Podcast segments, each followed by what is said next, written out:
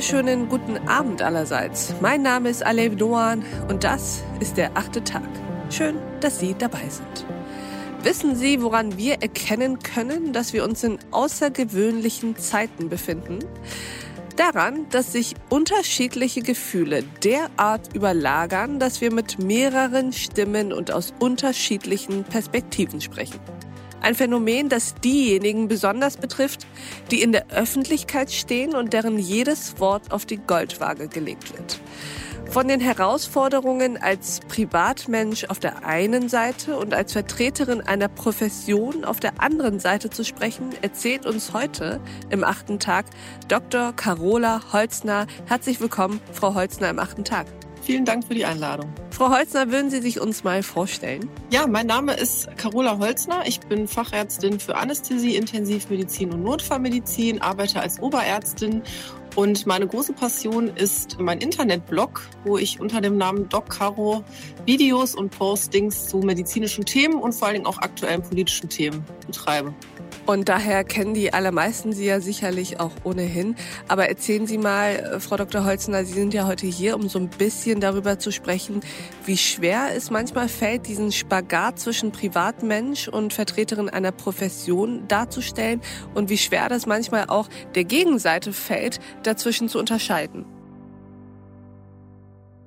Also genau das ist oft das Problem, dass natürlich, wenn man in der Öffentlichkeit steht und wenn ich jetzt auch als Docaro blogge oder zum Beispiel natürlich als Ärztin auch eingeladen werde, um beispielsweise in Talkshows Stellung zu beziehen, dann ist der Auftritt ja immer in erster Linie der Profession geschuldet mhm. und ähm, das ist nun mal mein Arztberuf.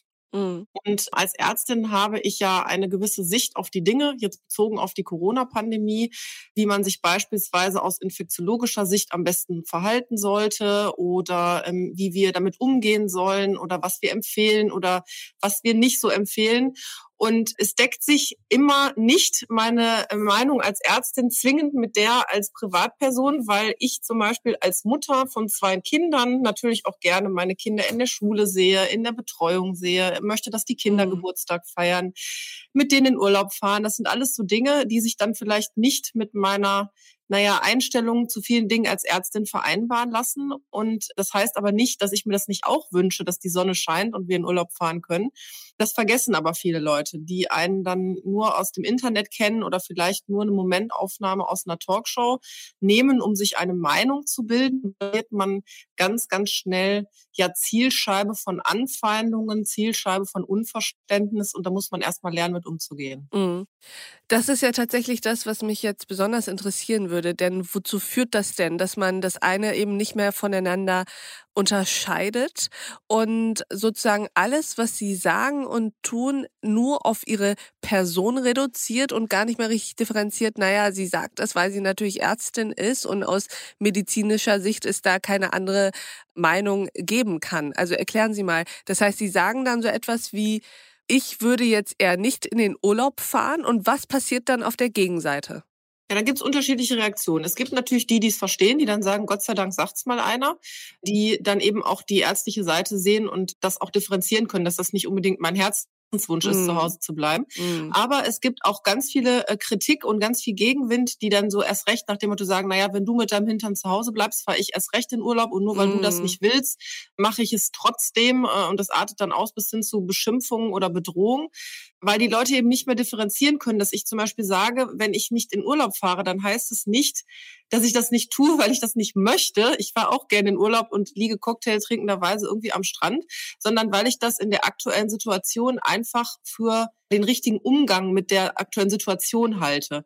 Und das können viele nicht differenzieren und dann wird man eben ganz schnell äh, ja Zielobjekt von Anfeindungen und das ist nicht immer so einfach. Das glaube ich. Und ich glaube auch, dass die Aussage, das ist nicht immer so einfach, wahrscheinlich ein bisschen untertrieben ist. Wie sieht das so aus mit Anfeindungen und Drohungen? Ist es mittlerweile schon sozusagen Alltag für Sie? Also, dass ähm, Meinungen kontrovers sind und dass Leute auch sagen, ich bin der anderer Meinung, das finde ich ja gut und das kann man auch sicher konstruktiv tun. Aber das, was Sie jetzt auch gesagt haben bezüglich auf, ist das Alltag für Sie, äh, muss ich sagen, leider ja. Denn gerade unter, sagen wir mal, Zeitungsartikeln oder Fernseh, Facebook-Auftritten oder ähnliches oder auch unter meinem Blog, da häufen sich natürlich dann eben auch die Kritiker, die sich gegenseitig hochstacheln, aufstacheln und sich so einen mhm. kleinen Wettbewerb liefern, wer mich jetzt am meisten fertig macht. Ich lese das nicht mehr, weil ich keine Zeit zum einen dafür habe und auch keine Lust dazu. Mhm. Und ich meine Freizeit dahingehend anders verbringe, als auf Blogs irgendwie negative Meinungen loszulassen. Aber das müssen die Leute selber wissen. Tatsächlich äh, bringe ich aber auch mittlerweile entsprechende, sagen wir mal, Anfeindungen wie Beleidigung, Beschimpfungen äh, oder auch Morddrohungen oder Aufruf zu Straftaten oder so auch zur Anzeige. Wie kommen Sie denn eigentlich damit klar? Also wenn Sie sagen, Sie lesen das nicht mehr, dann ist es tatsächlich etwas, was ja viele Menschen im Umgang mit solchen Kommentaren mittlerweile umsetzen, dass sie es einfach nicht mehr lesen. Aber man weiß ja trotzdem, dass es da ist. Macht das was mit Ihnen? Also ich glaube, wenn man sich in die Öffentlichkeit begibt, ähm, ich bin ja so ein bisschen da reingerutscht, das war ja gar nicht so der Plan. Ich habe gedacht, ich mache einen mhm. kleinen Internetblog und dann ist das so, hat sich das so verselbstständigt und ich mache das mit Freude und ich tue das gerne. Ich muss allerdings sagen, wenn man sich jetzt in die Öffentlichkeit begibt und man da nie mit Kontakt hatte, dann ist bei dem ersten negativen Kommentar schluckt man dann und äh, man findet das am Anfang sehr schwierig, damit umzugehen, weil man sich da nie mit auseinandersetzen muss. Mhm. Ich hatte mhm. das Glück, dass ich irgendwie nie gemobbt wurde oder zumindest das nicht zugelassen habe oder mich nie in so einer Bredouille befunden gefunden haben. Das ist ja auch eine Form des Mobbings. Von daher kann ich auch Leute verstehen, die eben darunter leiden. Man muss eben nur Wege finden, damit umzugehen. Und wenn Sie dann immer zunehmend sehen, je bekannter Sie werden, je größer die Reichweite ist und vielleicht auch je, sagen wir mal, äh, unterstrichener sie ihre Meinung kundtun oder Fakten darlegen, die anderen Leuten nicht passen, mhm. desto mehr Gegenwind bekommen sie. Aber das ist etwas, da muss man sich einfach dran gewöhnen und dann muss man sich Mechanismen aneignen, wie man damit umgeht. Und ich finde einfach, dass ja, das zu ignorieren und den Leuten gar keine Plattform zu geben, ist für mich einfach die bessere Variante. Hat das schon mal dazu geführt, dass Sie sozusagen das Große und Ganze hinterfragt haben oder ob Sie mal eine Pause von der Öffentlichkeit brauchen? Also ich habe nicht hinterfragt, ob das, was ich tue, richtig ist und ob ich aufhören soll. Also das, mm. das habe ich nie hinterfragt und das würde ich auch zum aktuellen Zeitpunkt verneinen, weil ich einfach das gerne mache und ich das als sinnvoll erachte. Was man schon sich fragt selber, ist, was eigentlich teilweise in der Gesellschaft mm. los ist. Denn ich denke, so ein Meinungsbild unter so einem Post, das spiegelt mehr oder weniger die aktuelle Stimmungslage, dieses aufgeheizte, aggressive, ja diese Grundstimmung in der Gesellschaft wieder. Und das ist mhm. eher das, wo ich mich dann jetzt nicht auf mich bezogen, aber so allgemeingültig eher frage, wie kriegen wir das wieder hin? Mhm. Weil ich sehe jetzt allein nur unter meinen Postings eine derartige Spaltung, also von den, ich sag mal, Superbefürwortern, die mir schon von Anfang an folgen und die sagen, super, die Frau, die sagt mal, was mhm. Sache ist und ich finde das klasse, bis hin zu denen, die wirklich andere dann beschimpfen und, und wie gesagt, mich dann irgendwie beleidigen und das aber eigentlich gesellschaftspolitisch zu sehen sind. Also man, man sieht immer so das große Ganze und da frage ich mich einfach echt, was da noch auf uns mm. zukommt, weil das sehe ich als eine der größten Probleme dieser Pandemie. Natürlich auf der einen Seite das Virus, was wir in den Griff bekommen sollen. Da sind wir ja gerade dabei. Aber auf der anderen Seite einfach diese Gesellschaft, diese maximal gespaltene Gesellschaft wieder zu vereinen. Und ich glaube, das ist eine Mammutaufgabe. Wobei man sich ja da immer mal wieder fragt, oder ich frage es mich zumindest, ob sozusagen das, was wir in den sozialen Netzwerken sehen, nicht nur die drei Extremprozent dessen sind, was im Großen und Ganzen in der Gesellschaft passiert, wo es eben nicht so ganz so krass polarisiert und gespalten ist. Das ist sicher richtig. Also ich habe auch festgestellt, dass die Leute, die ihr, ihre Aggression rauslassen, offensichtlich mehr Freizeit haben als die, die es nicht tun. Mhm. Weil nur weil man keine positiven äh, Kommentare bekommt, heißt das nicht, dass das nicht viele Leute gut finden. Aber ich meine trotzdem, wenn sie sich anschauen, was in den sozialen Netzwerken zum einen los ist, zum anderen, wenn die Leute auf die Straße gehen, die Aggression auf irgendwelchen Querdenker-Demos mm. und ähnliches. Das mag ein kleiner Teil der Bevölkerung sein, aber ich glaube, da ist noch viel mehr, was wir vielleicht gar nicht sehen und mitbekommen. Und es reicht ja oft schon, wenn sie so ein paar Querulanten haben, die einfach dafür sorgen, dass sich die ganze Stimmung aufheizt. Das mm. ist immer so. Mm. Ja, da gebe ich Ihnen recht.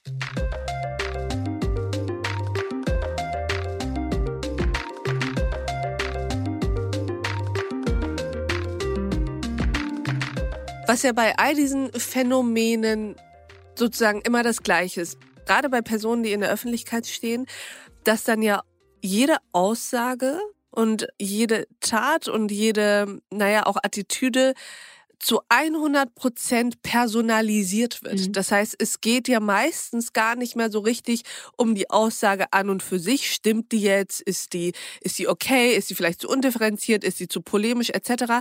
Sondern es wird ja sofort der Schritt hin zur Person gemacht. Ist das nicht auch so ein Grundproblem? Ja, das ist natürlich ein Grundproblem, aber da muss man auch sagen, so funktionieren natürlich auch die Medien. Also sie verkaufen eine Zeitung besser oder sie haben mehr Klicks, wenn sie eine polarisierende Headline äh, kreieren. Und das mag dann eher natürlich mit Personen funktionieren. Also wenn Sie jetzt zum Beispiel den Namen Doc Caro in die Headline setzen, dann macht das mehr Aufmerksamkeit, als wenn Sie da irgendwie nur schreiben, die Inzidenz des Virus ist heute so und so hoch zum Beispiel. Und mhm. das führt natürlich dazu, dass die Leute dann die Aussage komplett auf diese Person beziehen. Also ich, ich mache da jetzt mal ein Beispiel. Ich habe ja jetzt in der Talkshow von Frau Will gesagt, ich bleibe mit meinem Hintern zu Hause. Aber was heißt es in Konsequenz? Fällt der Urlaub dann im Sommer jetzt aus für Sie? Also für mich fällt der Urlaub aus, tatsächlich. Sie fahren nicht? Ich fahre nicht. Nein, ich fahre nicht. Ich bleibe mit meinem Hintern zu Hause. Das muss ich jetzt einfach mal so hier sagen. Die Reaktion ist natürlich, ich würde jetzt den Leuten verbieten, in Urlaub zu fahren. Das stimmt überhaupt nicht. Das habe ich auch mit keinem Wort gesagt. Ich habe nicht gesagt, bleibt mit euren Hintern zu Hause. Ich habe auch nicht gesagt, mm. ich mhm. finde nicht gut, dass ihr alle in Urlaub fahrt oder man sollte das verbieten. Ich habe von mir gesprochen. Und das wird ganz schnell verdreht so wie man es dann gerade gebrauchen kann. Und dann heißt es, die hat uns verboten, in Urlaub zu fahren. Aber da ist ja eine, das ist ja wirklich, da, da erinnere ich mich an mein Literaturstudium und an Deutsch-LK. Da ist ja also so viel Interpretation im Spiel. Also da ist ja sozusagen das, was sie sagen, ist vielleicht eine 10 und da kommen halt noch 90 sozusagen Bedeutungsebenen darauf, mhm. um das aufzublasen und zu etwas zu machen, was es ja de facto nie war und auch nie sein wollte. Ja, das ist äh, das Problem, was natürlich immer ist. Also Sie haben ja so einen Senderempfänger, der eine sagt was und der andere hört es auf eine gewisse Ebene. Und Sie müssen halt gucken, dass Sie gewisse Aussagen ich tue das meiner Meinung nach mit relativ wenig Interpretationsspielraum äh, tun. Also deswegen halte ich ja auch Satire und Ironie in so einer Situation für falsch, weil das, das gibt halt immer auch einen, riesengroßen Interpretationsspielraum. Aber ich bin auch immer wieder ja überrascht, wie man auch einzelne Aussagen, die meiner Meinung nach ganz klar sind, interpretieren kann. Mhm. Und das bleibt aber nicht aus. Ich glaube, das ist natürlich immer so.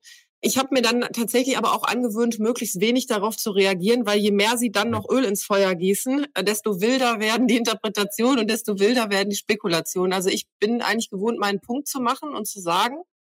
Und da muss man halt gucken, was da rauskommt. Mm, und jetzt macht damit, was ihr wollt, sozusagen. Ja, es hilft ja nichts. Okay.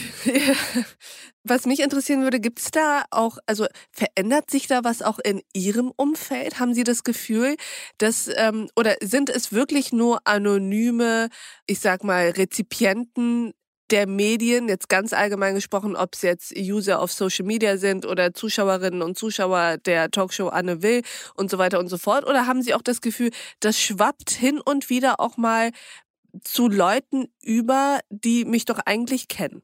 Ja, das ist eine interessante Frage, weil genau diese Thematik haben wir aktuell hier in der Familie, weil wir also wir haben ja im, im, sagen wir mal, erweiterten Umfeld, es gibt ja Leute, die kennen einen irgendwie vom Hören, vom Sehen mm. irgendwie, weil man mm. mal mhm. Kontakt hatte. Da hat man sogar teilweise noch die Handynummer, aber so ganz weit entfernt. Und das sind interessanterweise die, die glauben, einen zu kennen, weil sie sich vielleicht mal persönlich mit jemandem unterhalten haben oder mal auf einer gemeinsamen Party waren und sich dann ein Urteil bilden zu können. Das sind eigentlich noch die gefährlicheren, weil die einen überhaupt nicht kennen, aber meinen aber glauben zu, zu kennen. Und, genau. Ähm, ja. Genau, also die glauben einen zu kennen, weil man sich einmal auf einer Party mit denjenigen unterhalten hat und dann sich ein Urteil zu bilden, was bei mir so innerfamiliär los ist. Also äh, ob meine Kinder jetzt darunter leiden, weil ich so viel unterwegs bin. Also da kommen dann die dollsten Theorien, wo ich dann wirklich hier lachend mit meinem Mann stehe und sage, guck mal, da hat XYZ wieder gesagt, du was du für ein armer Kerl bist, weil du ja nur alleine bist mit den Kindern. Und dann lachen wir immer herzlich, weil das überhaupt nicht der Wahrheit entspricht. Aber die Leute meinen einfach, sich ein Urteil darüber bilden zu können. Und das ist auch ein bisschen das Ding in Social Media. Wenn man zum Beispiel in Instagram online ist oder wenn sie einen Blog betreiben mhm. und sie antworten vielleicht mal auf eine Nachricht, dann haben die Leute das Gefühl, sie sind mit ihnen befreundet und sind immer verfügbar und so ein bisschen die, die Freundin oder zumindest greifbar. Und ähm, haben das Gefühl, sie besser zu kennen, als sie das tun. Und äh, natürlich ist ein Instagram-Post eine Momentaufnahme, aber dann heißt es, die ist die ganze Zeit auf Instagram. Mm. Aber das, was die, die anderen 23 Stunden am Tag passiert, das kriegen die überhaupt nicht mit. Also von daher, das darf man nicht so persönlich nehmen. Was schon ist, aber das hat jetzt weniger mit meinem Blog zu tun, das ist, glaube ich, eher so der Pandemie und dem Umgang der Pandemie geschuldet. Ich glaube, da geht es uns wie vielen anderen auch. Wir haben ein paar Menschen aus unserem erweiterten Bekanntenkreis doch aussortiert. Weil? Weil wir dann im Laufe der ganzen Geschichte festgestellt haben, dass Menschen, die man in eine Richtung eingeschätzt hat, sich dann doch als sagen wir mal, derart kontrovers herausgestellt haben, dass da eine gemeinsame Ebene nicht mehr da war. Mhm. Glauben Sie eigentlich, dass das sowas ist, wovon wir noch lange, naja, zehren klingt jetzt falsch in diesem Zusammenhang, aber was uns noch lange beschäftigen wird, dass dieses Jahr oder naja, am Ende werden es wahrscheinlich eher so zwei Jahre sein, dass diese zwei Jahre Corona-Pandemie schon auch so ein bisschen unser Leben komplett auf den Kopf gestellt haben in der Frage unserer sozialen Abhängigkeiten, aber auch unserer sozialen Kontakte. Also das auf jeden Fall. Ich denke, dass natürlich ähm, zum einen durch die Kontaktminimierung man sich ganz gut überlegt hat, mit wem man sich trifft mm. und eben auch vielleicht durch ja andere Meinungen, wie ich ja gerade schon den einen oder anderen die Freundschaft vielleicht beendet hat. Mm. Ich würde das aber gar nicht negativ sehen. Also ich äh, für mich oder hier wir in der Familie, wir haben festgestellt, dass wir uns tatsächlich auf die wesentlichen beschränkt haben, dass wir das Gefühl von Druck, sich vielleicht bei irgendwem melden zu müssen, weil man den jetzt seit ich weiß nicht wie lange nicht gesehen hat, dass dieser Druck, der ja weggefallen ist, auch an vielen Stellen eine Erleichterung bedeutet. Mhm und wir ganz genau wissen, welcher unser innerer Freundeskreis ist, die ähm, immer da sind, die immer erreichbar sind, die immer zu einem stehen. Mm. Und das kann ich aus eigener Erfahrung sagen. Ähm, wenn sie dann in die Öffentlichkeit kommen, dann wissen sie, wen sie vorher kannten und das bleibt auch so. Mm. Das heißt, die Pandemie ist, was das angeht, auch so ein Stück weit eine heilsame Entschlackungskur. Könnte man zumindest so sehen. Ja, es ist, äh, ja, es ist eine Form des, ich sag mal, Aussiebens. Mm, ja, ja. Ne, man hat so ein paar Sachen ausgesiebt. Man hat auch tatsächlich neue Menschen kennengelernt, die einem, ob es jetzt auf Kollegenbasis ist, irgendwie im Krankenhaus oder ob es jetzt vielleicht Menschen ist, die ich jetzt durch meinen Beruf kennenlernen durfte, durch meine Öffentlichkeitsarbeit. Das sind schon spannende Menschen, die dann vielleicht neu ins Leben getreten sind, zwar mit Maske und Abstand, mm. aber die äh, unheimlich wichtig waren in der Zeit. Aber auf der anderen Seite haben sie natürlich auch ausgesiebt. Mm. Auf jeden Fall. Mm.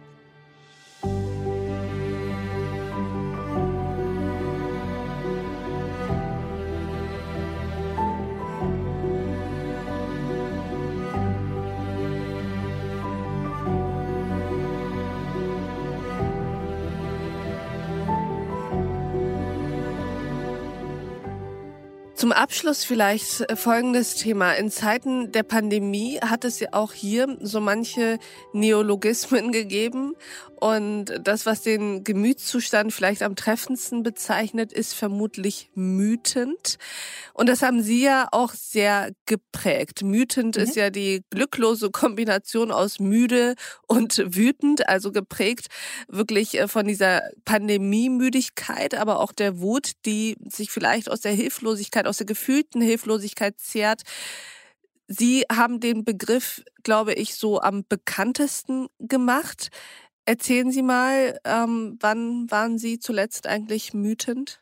Ja, ich glaube, ich bin's dauerhaft oder ich bin's ähm, immer noch oder ich bin's zwischendurch immer wieder. Also das ist ja so eine, mm. das war ja so eine emotionale Achterbahnfahrt, die sich dann ergab mm. und diese Wortkreation mm. dann nochmal hervor holte, als wieder irgendwas war, was man nicht durfte. Und dann mein Sohn sagte, Mama, wann ist Corona vorbei? Und dann habe ich echt gedacht, das darf doch alles gar nicht wahr sein. Und dann schlägt natürlich auch tatsächlich äh, Carola als Privatperson durch und sagt, ich habe jetzt auch einfach keine Lust mehr. Die Schulen sind zu, meine Kinder sind mm. hier, die wollen Freunde treffen.